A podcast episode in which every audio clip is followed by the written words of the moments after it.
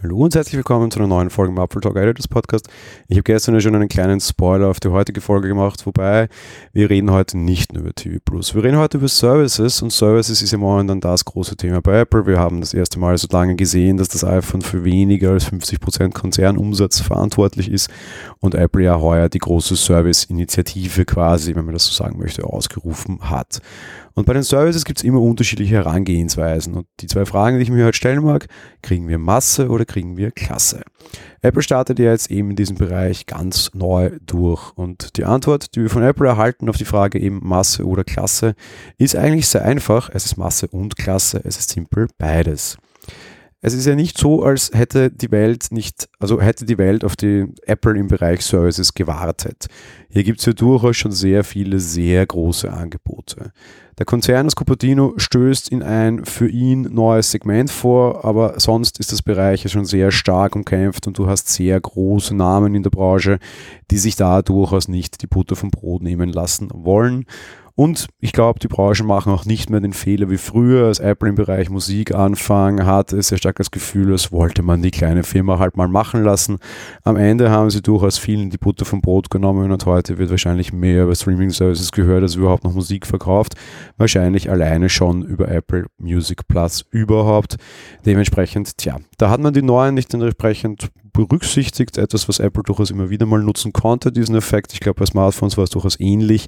Diesmal wird man auf die neuen durchaus stark und gut schauen und sie auch von Haus aus als Konkurrent wahrnehmen. Beginnen wir im Bereich der Videospiele. Und dort gibt es ein sehr großes Angebot bereits und auch ein durchaus umkämpftes Feld. Gefühlt verbrennen momentan alle so ein bisschen zwischen Microsoft und Sony.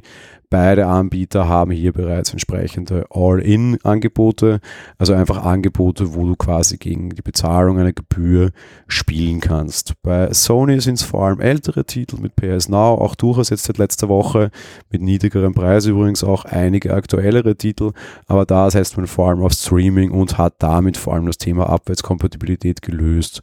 Bei Microsoft ist es ein bisschen anders. Da gibt es eigentlich immer die aktuellsten Titel aus dem eigenen Hause, sofort im Streaming. Aktuell Gears 5 war ab dem ersten Tag sofort verfügbar. Sicherlich auch ein Grund für viele Leute, einfach mal das Abo zu lösen, anstatt direkt das Spiel zu kaufen, weil viel Preisunterschied ist dann nicht mehr. Beide Konzerne arbeiten auf Hochtouren, da weitere Angebote zu bringen. Nintendo mogelt sich so ein bisschen mit, die machen das ganz gut mit eigenen großen Marken, die natürlich unbezahlbar sind gefühlt, auch mit der Hardware durchaus ein interessantes Thema, kann aber mit den großen nicht mithalten. Nicht mithalten will Apple natürlich auch nicht, aber viel Platz ist da halt auch schon nicht mehr.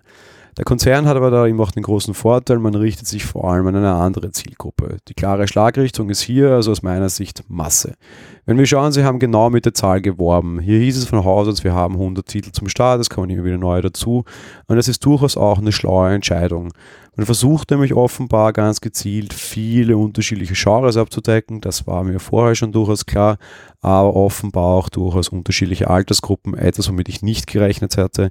Ich bin immer noch sehr überrascht. Apple, also Apple Arcade ist durchaus auch was für Erwachsene. Zumindest aktuell mein Eindruck. Noch bleibt die Frage, wie es da mit Nachschlag aussieht.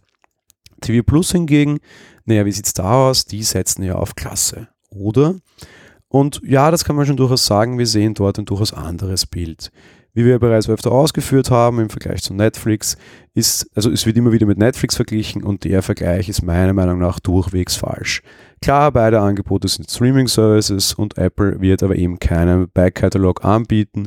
Das heißt, es wird da keine Angebote geben außerhalb von Apple, zumindest das, was wir bisher wissen. Wir wissen noch nicht, ob Apple was zukauft, es sieht aber aktuell noch nicht so aus. Man beschränkt sich stattdessen auf eigene hochqualitative Serien, etwas, was wir zum Beispiel von HBO kennen, und eben eine eigene Auswahl an eigenen Inhalten. Von daher, klar, klasse. Ne? Und auch da würde ich dem dann doch nicht ganz zustimmen. In einem anderen Punkt setzt Apple nämlich meiner Meinung nach sehr schlau auf Masse. Da geht es nicht um die Inhalte. Man hat sich hier für einen ganz anderen schlauen Schritt entschieden. Klasse gibt es bei den Serien und bei den Filmen, bei den Dokumentationen, Masse hingegen bei den Geräten und auch bei den Menschen, die sie empfangen bzw. sehen soll. So hat Apple auf der einen Seite TV Plus bereits in Fernseher von Drittherstellern integriert und wahrscheinlich konfiguriert man damit auch die eigene Hardware so ein bisschen. Und auf der anderen Seite gehen wir ja mit einem extremen Kampfpreis in das ganze Thema hinein. 5 Euro für einen Streaming-Service, aktuell etwas, was es noch nicht gibt. Disney wird auch sehr günstig werden.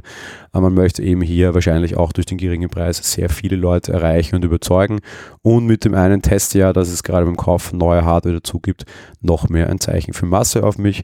Bin aber durchaus gespannt, wie sich das entwickelt. Das war's mit der heutigen Folge. Wir hören uns dann morgen wieder. Bis dahin, ciao.